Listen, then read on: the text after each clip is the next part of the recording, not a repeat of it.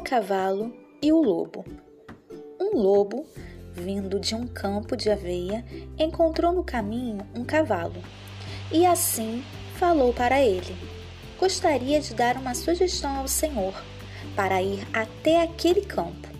Ele está cheio de grãos de aveia selecionados que eu guardei com cuidado apenas para lhe servir, pois, sendo meu amigo, terei o maior prazer em vê-lo mastigando.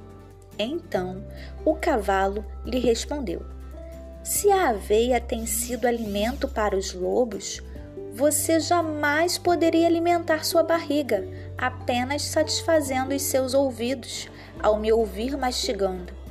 Moral da história: pessoas de má reputação, mesmo quando se prestam a fazer uma boa ação, não conseguem ter crédito.